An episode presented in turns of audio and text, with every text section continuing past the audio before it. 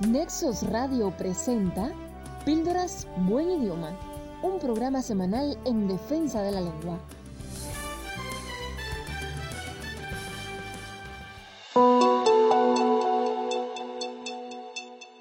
Hola, ¿qué tal? Bienvenidos a Píldoras Buen Idioma. Hoy tendremos un podcast especial, pues contaremos con un invitado en el programa.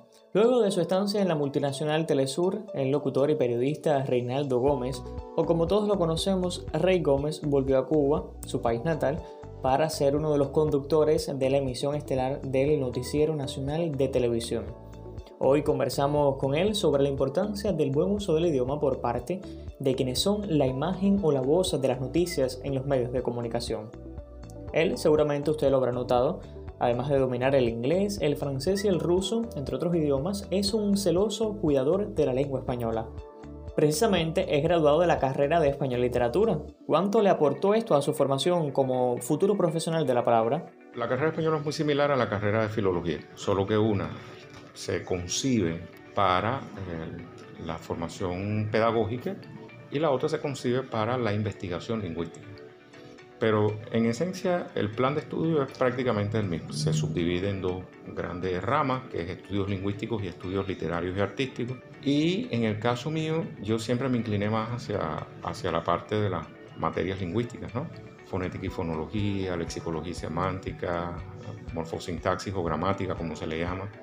El estudiar eso con una profundidad que te permita además enseñarlo, porque repito, cuando tú estudias la carrera de español y literatura, la estudias para enseñar español, no solo para conocer el español.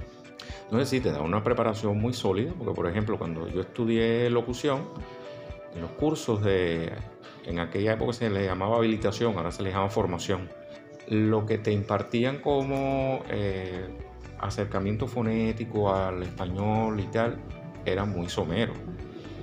En cambio yo lo estudié con profundidad y sí, evidentemente eso me dio mucha preparación para incluso comprender mejor los idiomas extranjeros que he estudiado.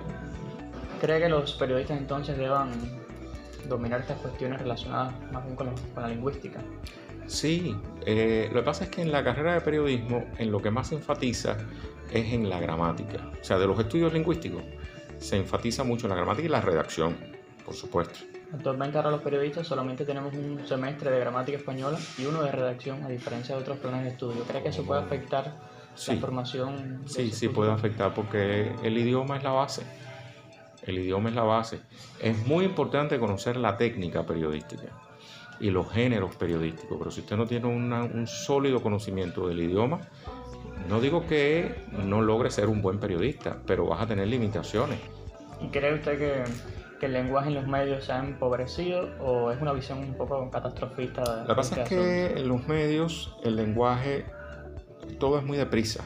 Como todo es tan deprisa, muchas veces no se cuenta con el tiempo necesario y a veces se tiene el tiempo, pero no se tiene la precaución de revisar.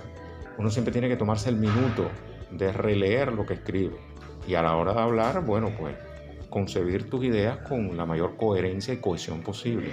Y para eso tienes que estudiar lingüística del texto.